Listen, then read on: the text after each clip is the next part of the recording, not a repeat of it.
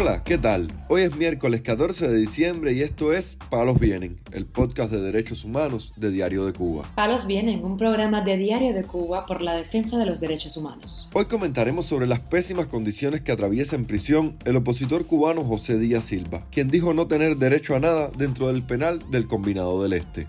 También hablaremos sobre la situación del preso político cubano Andy García Lorenzo, cuyos familiares dicen que sigue siendo amenazado en la prisión.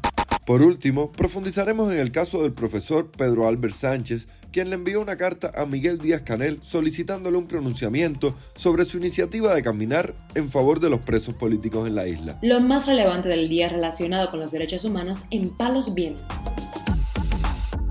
La madre del manifestante del 11 de julio, Adonis Alexander Ramón León, llamada Elizabeth León Martínez, pidió ayuda para su hijo, interceptado por las autoridades de Estados Unidos cuando viajó al país en una embarcación irregular, a través de un video al que tuvo acceso Diario de Cuba. En estos momentos tengo a Adonis Alexander Ramón León en el buque Madre, ya que estaba preso domiciliar buscando su libertad, arriesgó su vida para lograr eso. En estos momentos quisiera que me ayudaras a que no me lo viren para Cuba, ya que en la libertad de él no le dieron una carta de libertad, le pusieron que es preso domiciliar. Está en la causa 145, igual que los hermanos. Los hermanos en este momento siguen presos. No, no tengo respuesta de Adoni de que pueda pasarle en ese buque madre. Sí tengo miedo de que me lo viren, ya que ayer entre los muchachos que viraron había uno que era manifestante igual y lo bajaron del barco y en estos momentos la seguridad lo estaba esperando abajo, está preso. No quisiera que mi hijo pasara por eso, ya que tengo tres presos todavía por esa situación. León Martínez dijo que cuatro de sus seis hijos fueron detenidos en las protestas del 11 de julio y tres de ellos están en prisión como parte de la causa número 145. Mientras tanto, el preso político cubano y líder opositor José Díaz Silva denunció en declaraciones a Radio Televisión Martí las condiciones que enfrenta en la prisión del Combinado del Este en La Habana durante un pase dado por las autoridades del penal en medio de presiones para que abandone el país. Yo estoy ahí en el combinado del este, en el edificio 1, en el primer piso norte. Eso y le dicen incrementada porque las celdas que están allí es para los que tienen problemas allí en el edificio. Entonces a mí me tienen allí en la compañía, la 1117, una compañía que tiene 3 metros de ancho por 5 de largo. Ahí yo tengo la cama, tengo el baño y tengo una duchita ahí donde yo me puedo bañar. De ahí me sacan los los días entre semanas para unos 15 o 20 metros que me sacan esposado, me llevan para otra celda más que tiene la misma medida, pero en este caso esta tiene reja arriba y entonces entra el sol y ahí yo cojo una hora de sol y entonces ahí mismo me dan cinco minutos de teléfono que por eso me comunico con mi familia y allí me llevan la comida. Bueno, si le podemos llamar comida, porque eso no es comida. Allí llevo 10 meses de dos años que me echaron por amenaza, que la sanción era en la calle, no era en prisión.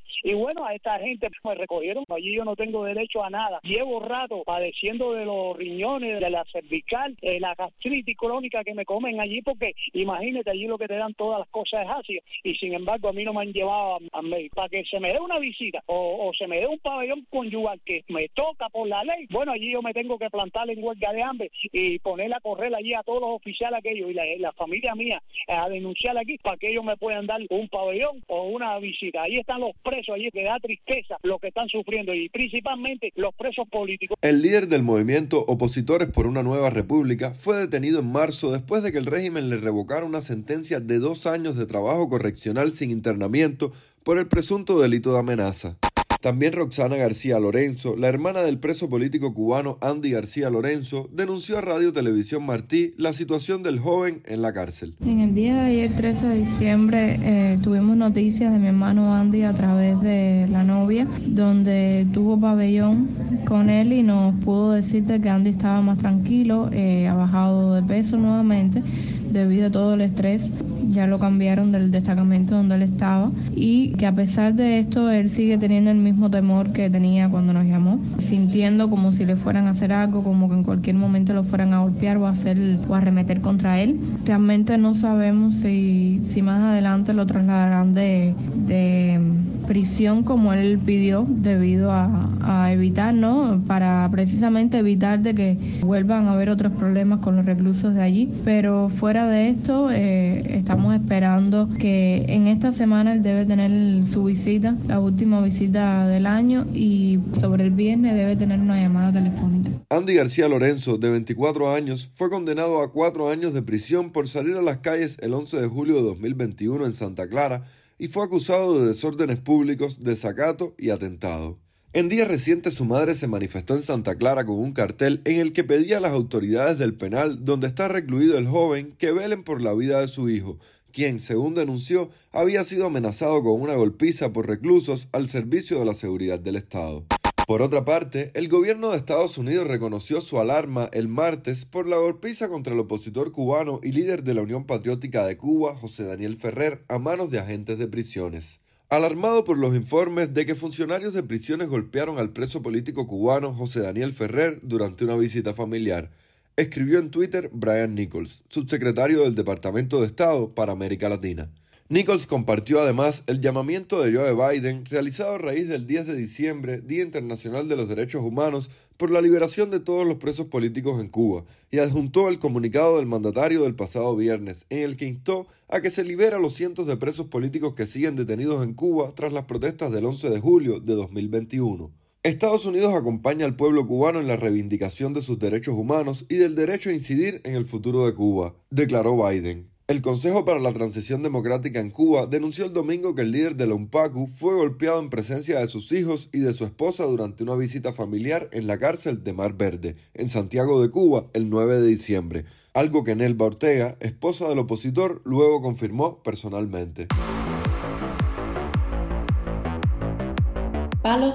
El activista y profesor Pedro Albert Sánchez le envió una carta este lunes a Miguel Díaz Canel en la que le solicita al gobernante un pronunciamiento sobre su iniciativa de realizar una caminata a favor de la libertad de los presos políticos cubanos. Señor presidente, por lo delicado que está este asunto, por lo aún más delicado que se pueda poner y por la connotación política que encierra, considero y exijo que sea usted quien dé una conclusión definitiva al respecto y que la dé a conocer ante el pueblo de Cuba y ante el mundo expresó el activista en su misiva enviada a Diario de Cuba. Que yo no haga nada por esos muchachos que, a juicio mío, dejé encerrados injustamente unos y con sanciones exageradas otros, no es una opción. La caminata es negociable, hasta mi propia vida es negociable. Lo que no es negociable es mi voluntad de entregarle a ellos y sus familiares la bondad de mi corazón, la sabiduría de mi mente y la luz que Dios pueda haber depositado en mí para sus oscuras vidas tras las rejas, dijo Albert Sánchez en la misiva. Para mí se acabaron las citaciones, las advertencias y las rejas. Solo quedan frente a frente su capacidad de matar y mi capacidad de morir con decoro. Solo quedan frente a frente patria o muerte y patria y vida. Este es el nivel en el que me corresponde estar, actuar, vivir y morir si es necesario, agregó Albert Sánchez a modo de conclusión. El profesor ha reafirmado en más de una ocasión de manera pública su decisión de marchar por la libertad de los prisioneros políticos, ya sea en solitario o acompañado, desde la estatua del Caballero de París, ubicada en la plaza de San Francisco de Asís en La Habana Vieja, hasta el Parque del Quijote en el Vedado Habanero. Por ahora, el activista no ha revelado la fecha en que realizará la caminata. Por este plan, el activista ha sido citado y amenazado en tres ocasiones por la policía política, que le ha dicho que la caminata es un delito y que incita a cometer delitos también a los familiares de prisioneros políticos a los que el profesor ha pedido que se sumen. Palos Vienen, un podcast de derechos humanos de Diario de Cuba con la producción y conducción de Mario Luis Reyes. Muchas gracias por acompañarnos este miércoles en Palos Vienen, el podcast de derechos humanos de Diario de Cuba. Pueden escucharnos en DDC Radio, Spotify, Google Podcast, Apple Podcast, Telegram y SoundCloud. Yo soy Mario Luis Reyes, mañana regresamos con más información.